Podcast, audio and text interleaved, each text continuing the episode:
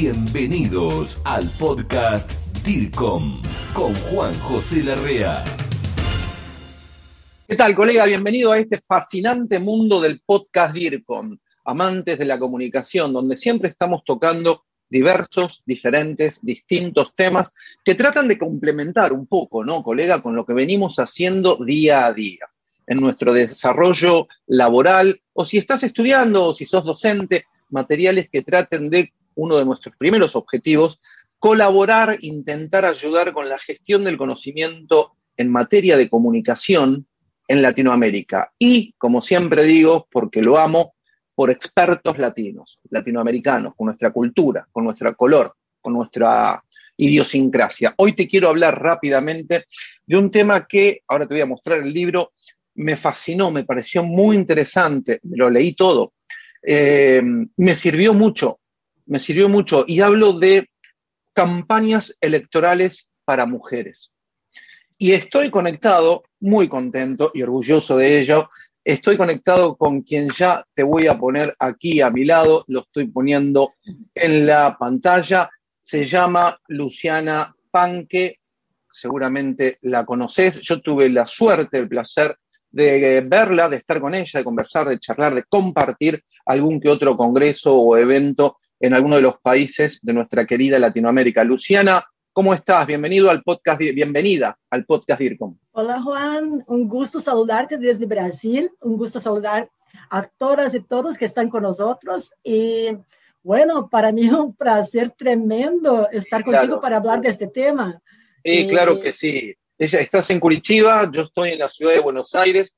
Le decía a, las personas que nos están en este momento viendo si estás en DIRCOM.tv o escuchando si estás en cualquiera de las principales plataformas de podcast, Spotify, Apple Podcast, Google Podcast, iVoox, en todas ellas estamos, que me devoré, lo leí rapidísimo porque me encantó, me gustó mucho tu redacción, el tema campaña electorales para mujeres.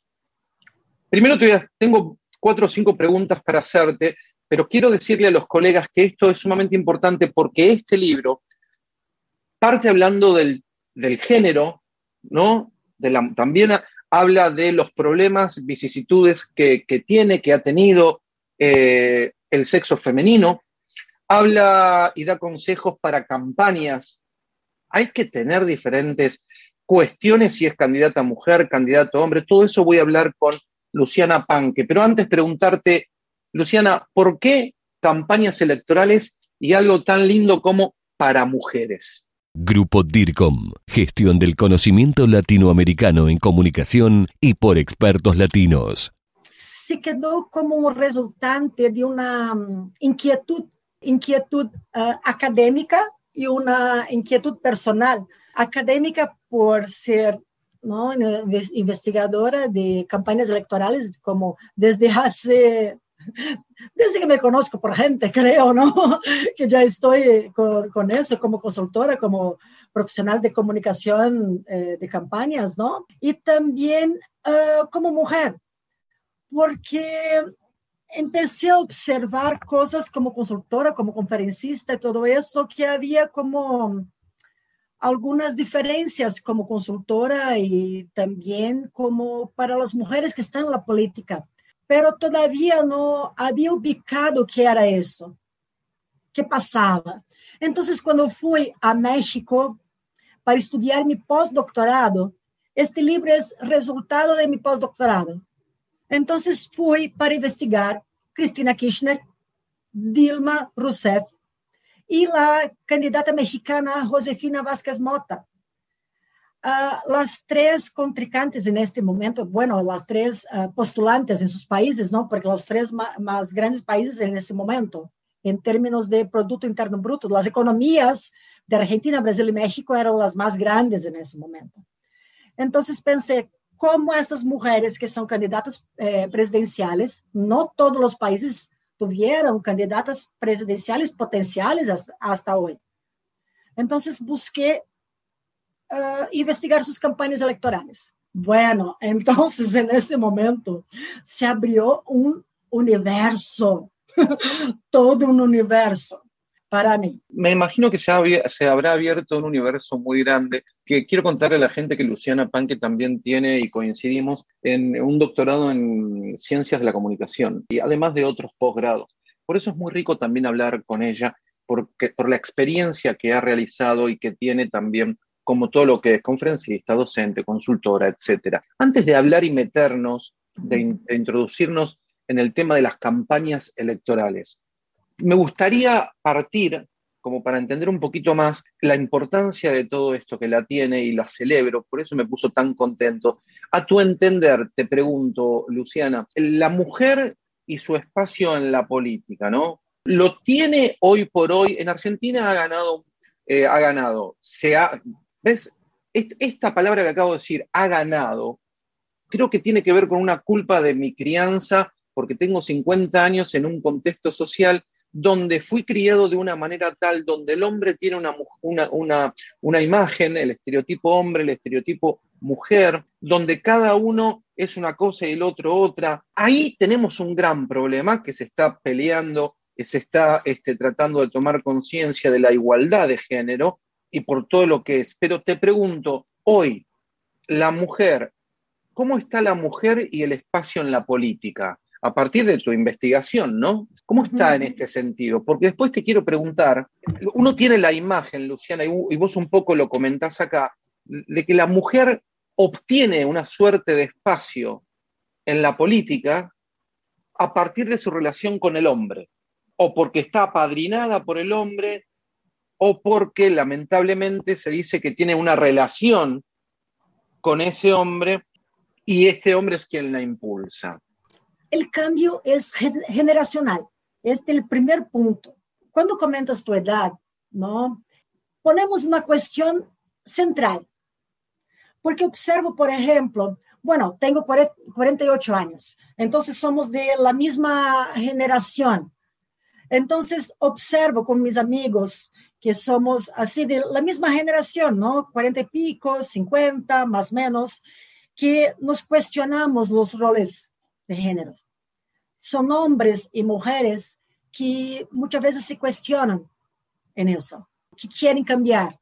Son los que están, bueno, las nuevas masculinidades, las mujeres que buscan más espacio, que buscan su voz y que muchas veces son las lideresas que pueden repetir roles masculinos en los liderazgos. Y por su vez, observo con los jovencitos, mis estudiantes en la universidad, por ejemplo, con 20 años, que ya tienen una cabeza muy distinta de la nuestra, muy distinta. Los jóvenes, los chicos, ya muchos, así, bueno, en la área de la comunicación, la área de, de humanas, ¿no? Ya miran primero que la cuestión del sexo ya son más pan, ¿no? Ya no tienen la división de heterosexual necesaria o obligada. Ya piensan la persona, no necesariamente el sexo. Ya no tiene que probar su feminidad o su masculinidad. Primer punto. Segundo, que muchas veces ya no se ven como el dueño de la mujer. Porque la cuestión de pensar la mujer con propiedad, este es el punto central del conflicto entre mujeres y hombres e está relacionado diretamente com o sistema capitalista, que está diretamente ligado com é, o sistema que, que muitas vezes é visto, mal visto, não sei como, o patriarcado. Porque, por que existe o patriarcado e o uh, capitalismo? Porque existe eh, a sensação de que tem que ter o heredero legítimo de los, bienes uh, de, de, las cosas, porque no se tenía como el embarazo el padre cierto. Este es el punto, sé que parece un poco filosófico, pero este es el punto y está relacionado a la cuestión psicológica no consciente. Y como no se había como un debate en relación a eso, no se cuestionaba, por ejemplo, por que há essa competência entre homens e mulheres? Não deveria existir, porque são pontos de vista distintos sobre a sociedade. E está todo bem compartilhar as decisões. E isto é o que planteo hoje por hoje. Esta investigação neste livro, tentei investigar uh, como elegir as mulheres, quais, quais são os seus desafios, os retos. Por isso, eh, tive lá, o cuidado de uh, entrevistar não, a gente, consultores, a mulheres, a investigar spots. Fui muitíssimo mais allá de simplesmente ver a Dilma, a Cristina ou a Josefina porque solamente esto, quando se abriu todo esse universo, já não me dava, porque esto era muito pouco, muito raso, muito, muito sencillo, porque vi que o universo masculino, o universo eh, feminino, tem que chegar a um acordo.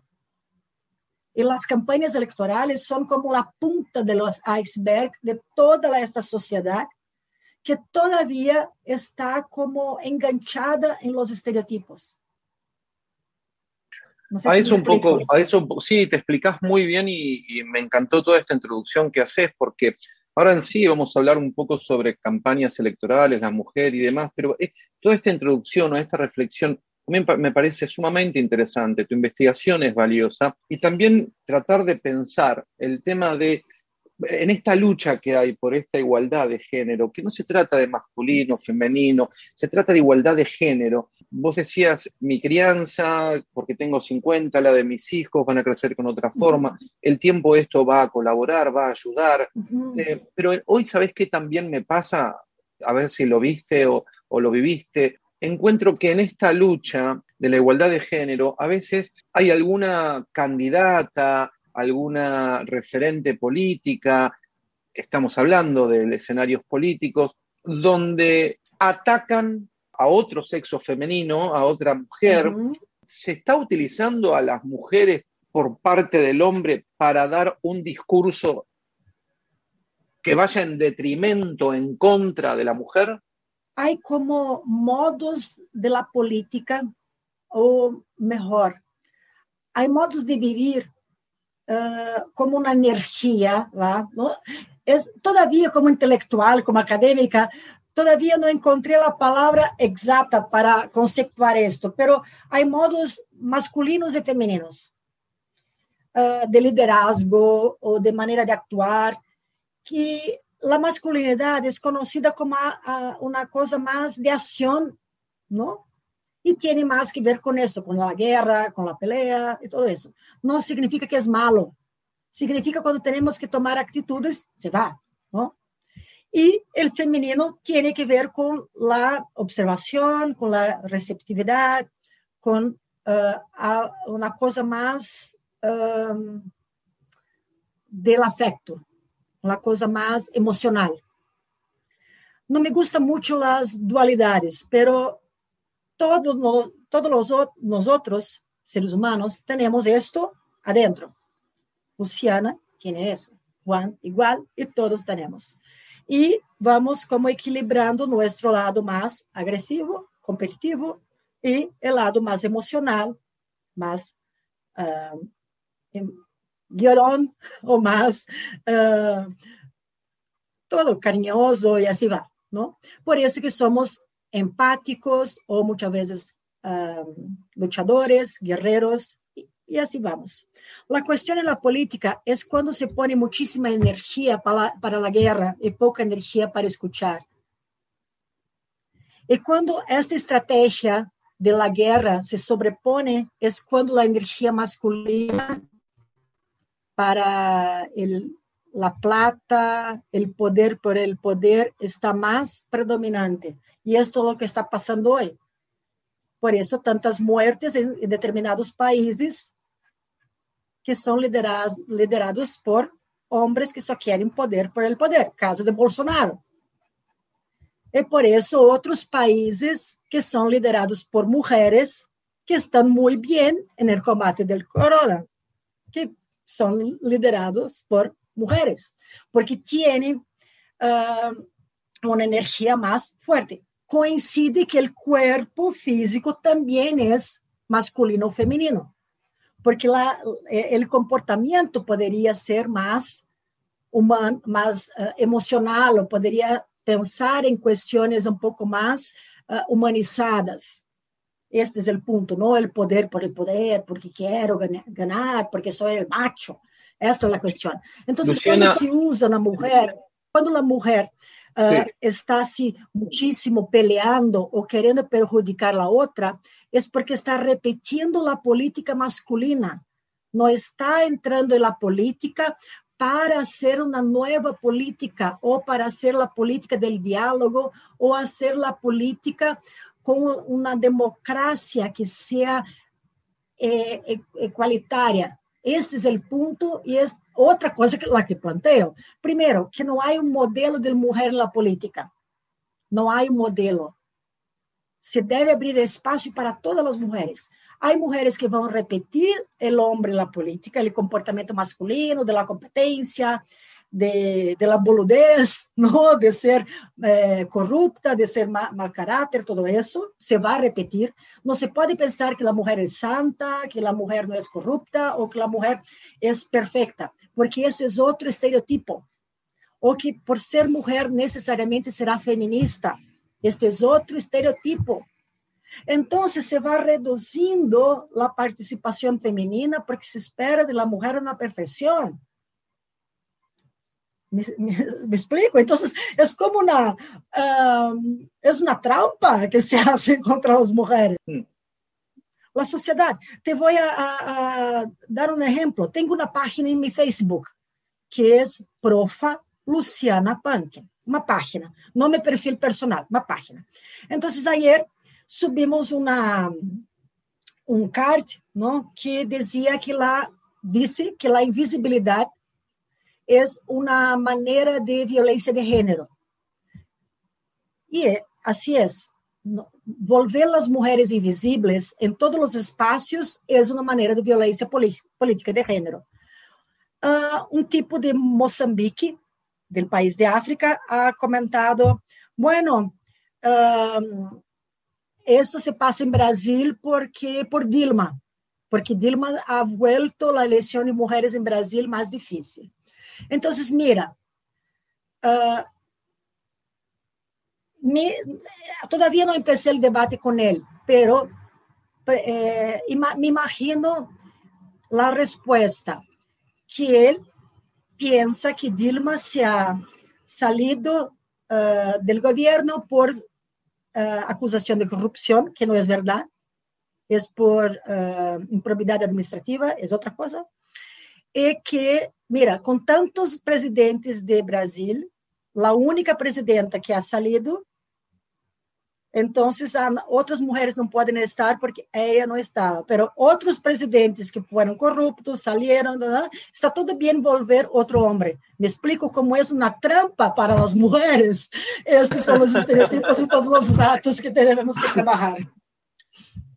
Mira, me, me, resulta muy interesante lo que decís y, sos muy clara.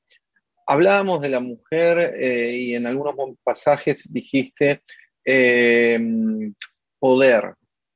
En, estos contextos, en esta quizás transición que vamos llevando como para lograr que el género sea totalmente igualitario, eh, de hecho escuché a, a una candidata una vez decir, no hace falta que haya leyes de cupo para poder tener presencia femenina en distintas asambleas, cámaras, eh, congresos legislativos, porque debemos ganarnos nosotros nuestro espacio con nuestra capacidad.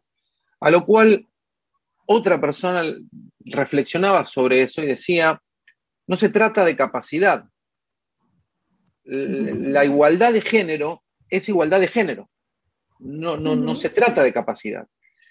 Y, y, esto también creo que lleva a lo que decíamos antes este, estos tantas décadas y años o cientos de años de esta desigualdad, de esta crianza que tenemos de esta manera. Y dije transición porque creo que de a poco vamos a ir interpretando, entendiendo. Yo a veces tengo miedo de, de hablar sobre este tema por una frase que uno la tiene naturalizada con el aprendizaje anterior sobre la igualdad de género y comete errores, que tal vez en esta entrevista lo cometí también.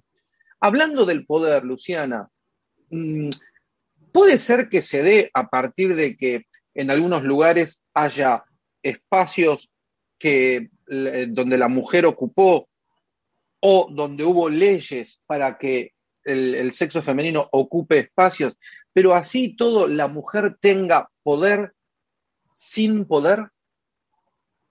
Sí, ¿Me explico? Sí, sí, eso se pasa. Eh, ¿Cómo eso se pasa? Porque muchas veces son elegidas, pero no participan, por ejemplo, de comisiones, no están en las mesas de toma de decisión. Eso se pasa bastante. Eh, me acuerdo de Bolivia, porque Bolivia tiene paridad uh, numérica, tiene números. Entonces, en el, ahí en Bolivia hay como 50-50% en la Cámara de Diputadas. Me acuerdo que hay como, ah, no, no, me acuerdo muy bien, como tal vez uh, 51 de mujeres. Pero ¿qué pasa en Bolivia? Uh, no forman parte de las uh, juntas consultivas, de las mesas de toma de decisión, las más importantes, por ejemplo, decidir uh, los presupuestos del gobierno, cosas así. Están, por ejemplo, formando parte de mesas de mujeres. Eso es tan común, hasta en nuestros eventos nos ponen así, en la hora de que nadie va a estar en la mesa de mujeres, como si nosotros solo hablábamos de mujeres, ¿sabes? Eso es ridículo, pero eso se pasa tal cual en la, en la Cámara de Diputados y diputadas, senadores. O otra cosa que se pasa en Bolivia, me acuerdo porque estuve ahí como 2018 para dictar una conferencia, y mm, las, chicas y diputadas, estudiantes, todo estaba así llenísimo el salón. Y después me comentaban que cuando estaban en este espacio ¿no? de discurso, una diputada me, me ha comentado que los hombres salían del salón. Era una expresión de desprecio para decir, tu discurso no me vale para nada es como ignorar la presencia. Esto es una manera entonces de violencia eh, política. ¿Te parece si podemos pasar un segundo ahora en esta parte de la entrevista de tu lindo libro que eh, publicó la editorial La Crujía aquí en la República Argentina? ¿Te parece si puedo hacerte algunas preguntas relacionadas a las campañas electorales y lo que hay que tener en cuenta? Eh, te pregunto así para, para empezar, una campaña electoral para hombre y mujer es distinta? ¿O una campaña electoral es una campaña electoral sin importar quién esté como candidato o candidata? Lo primero que debemos eh, tener en cuenta, tomar en cuenta, es justamente esta cuestión cultural. Porque la investigación hay que ser con, como, con más rigor. Porque si el consultor tiene sus perjuicios, también va a orientar de manera equivocada a la candidata. Y eso se pasó con una de mis entrevistadas, la candidata presidencial en Panamá, Balbina Herrera, que se presentaba de una manera cuando la fui a entrevistar en Panamá, era otra se apresentava dura, se apresentava assim, muito rara. E quando ela foi entrevistar eh, na cidade de Paraná, Panamá, era genial, simpática, uma mulher assim, encantadora. E tive que lhe perguntar, uh, porque nós tomamos como três, quatro horas tomando um tê, assim, muito rico, muito lindo, muito casual. Le perguntei, Balbina, que ha passado em tu campanha? Tuve que lhe perguntar assim. Eh, bueno, tuve que seguir lo que los consultores me decían.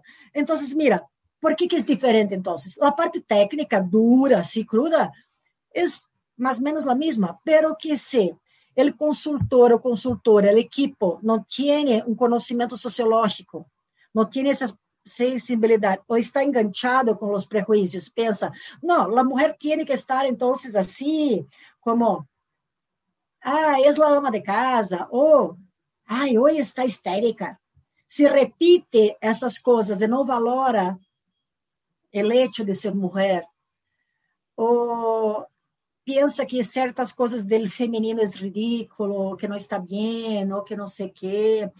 Uh, hay que tener hasta como este equilibrio entre saber adaptarse a esses estereotipos, porque determinadas sociedades todavía no están listas, entonces hay que moldearse sin la mujer perder la personalidad.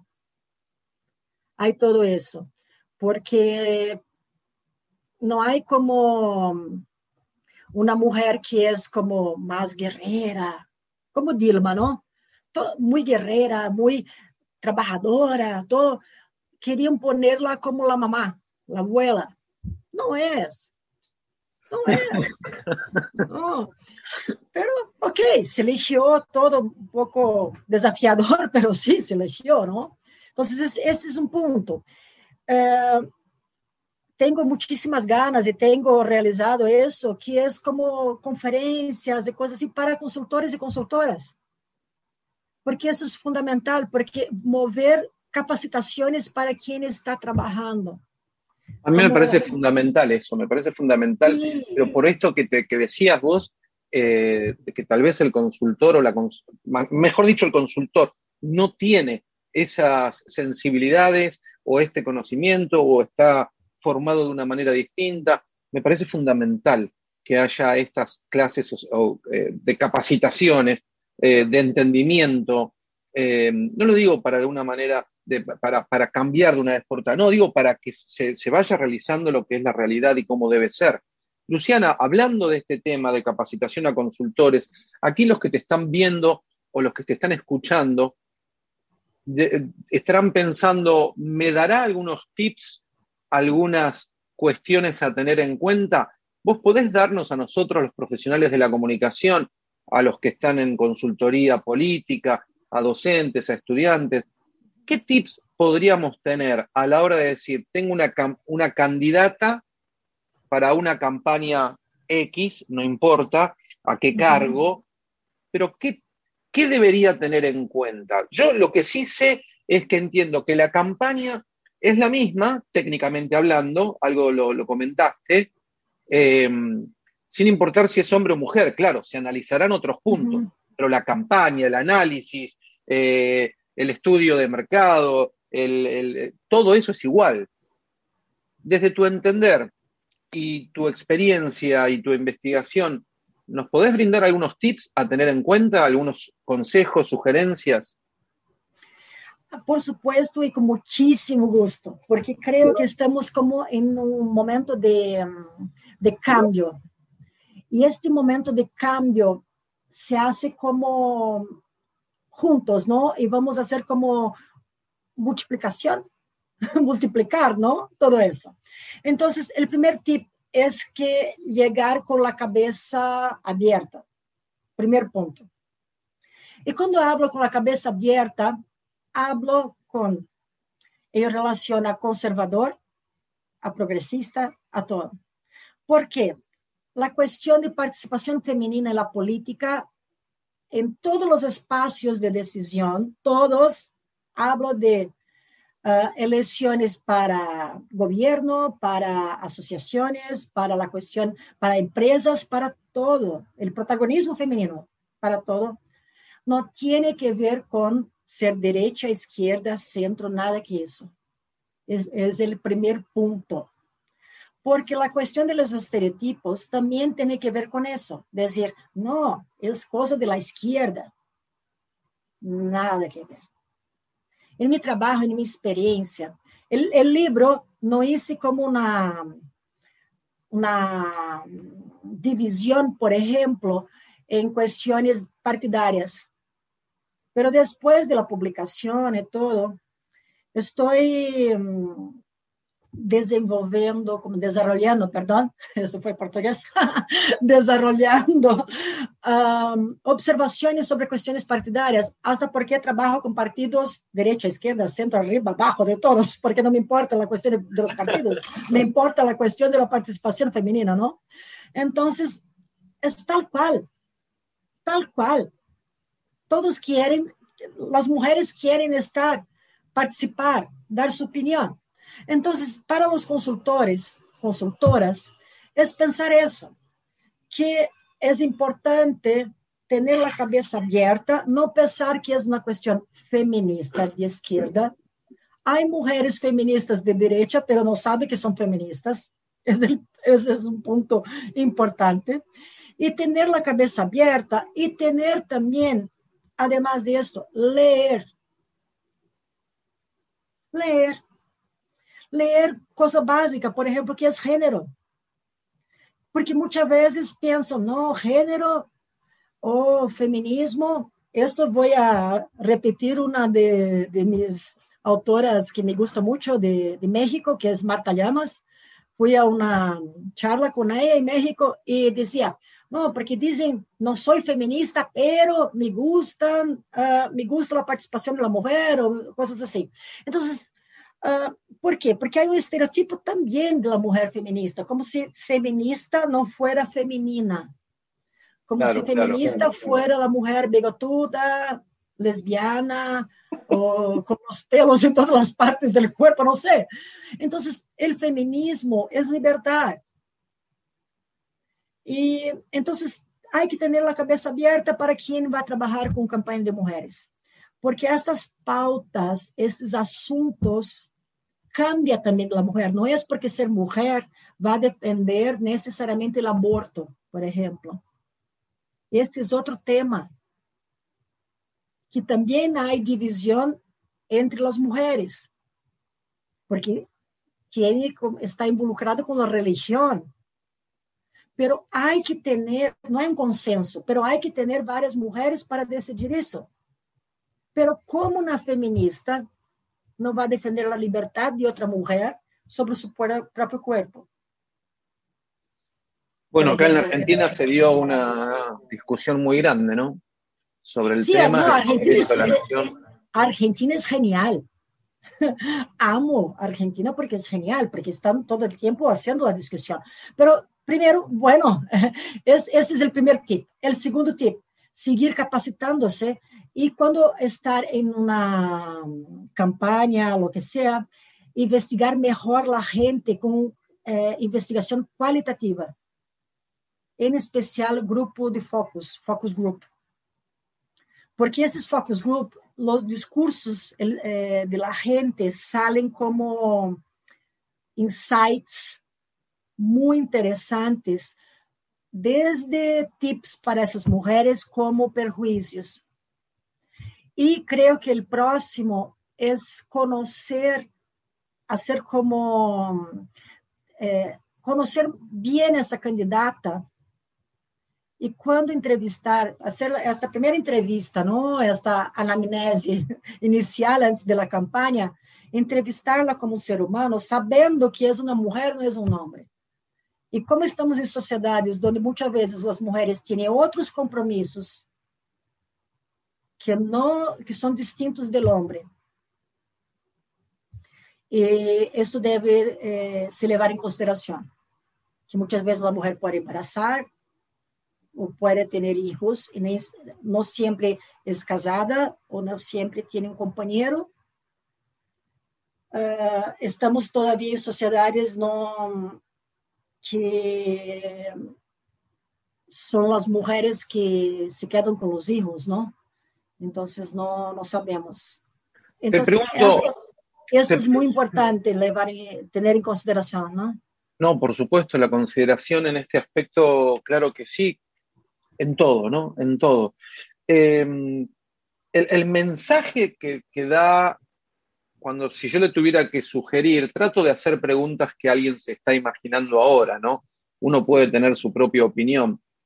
El mensaje que debe dar una candidata política para ir terminando, ¿debe ser universal o debe encasillarse en lo masculino o en lo femenino? Eh, yo me imagino tu respuesta, ¿eh? pero la necesito hacer por si alguien se la está preguntando. El hombre ya estamos acostumbrados a ver, la mujer, acá en Argentina cada vez hay más, uno ya se va acostumbrando, pero ¿cómo, ¿cuál debe ser el mensaje que dé la mujer en cualquier campaña como candidata? El cuerpo es político, el primer punto. Cuando una mujer va a llegar a una un espacio donde só hay varones, só hay hombres, y es la única mujer, su cuerpo ya está hablando. Esto es un mensaje tremendo. Entonces, el equipo de comunicación debe saber valorar otras maneras de comunicar esto que no solamente por el discurso hablado.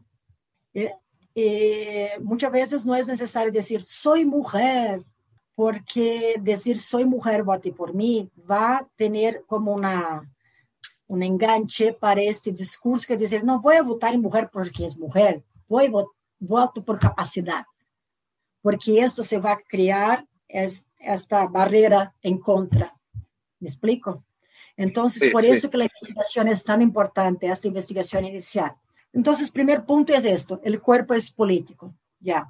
Segundo, si es una campaña para diputada, es su bandera, ¿no? Su, su lucha, ¿es género? Sí, entonces sí, es su, es su lucha.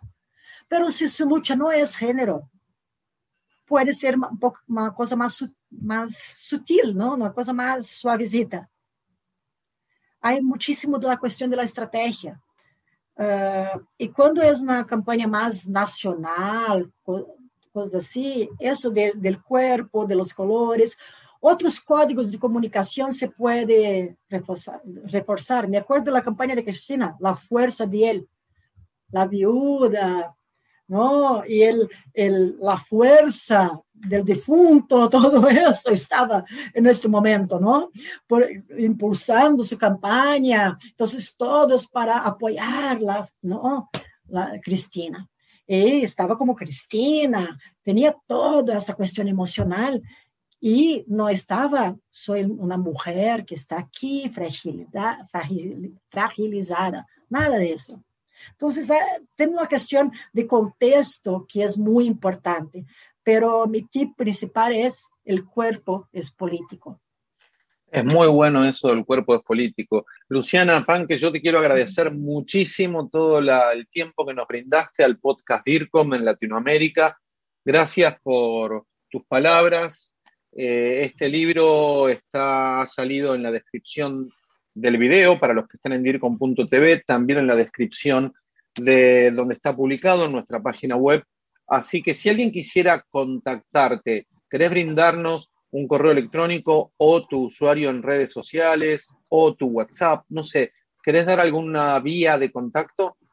Por supuesto, a mí me encanta estar en contacto con, con la gente. Y por favor, para nada de agradecerme, para mí es un placer tremendo estar aquí contigo, un gustazo. Como dicen en Córdoba, un gustazón. ¿Verdad que sí, no? sí, tal cual, tal cual, tal cual. Bien, uh, en Instagram es arroba profa Luciana Panque, en Twitter arroba Lu Panque, y mi página en Facebook también, arroba profa Luciana Panque. Les espero en mis redes, con muchísimo gusto vamos a intercambiar informaciones, pensar claro en sí. juntos y ya estamos. Claro que sí, Luciana. Pronto voy a estar visitando Brasil, esperemos que se venga la normalidad después de esta pandemia mundial. Nos veremos en algún que otro país, o bienvenida en Argentina. Muchas gracias por esta gran pasión a la comunicación que también tenés y te mando un muy fuerte abrazo, DIRCOM. Un abrazo. Esto fue el podcast DIRCOM, pasión por la comunicación y la gestión. Grupo DIRCOM. Hablamos de comunicación en español. Hasta la próxima.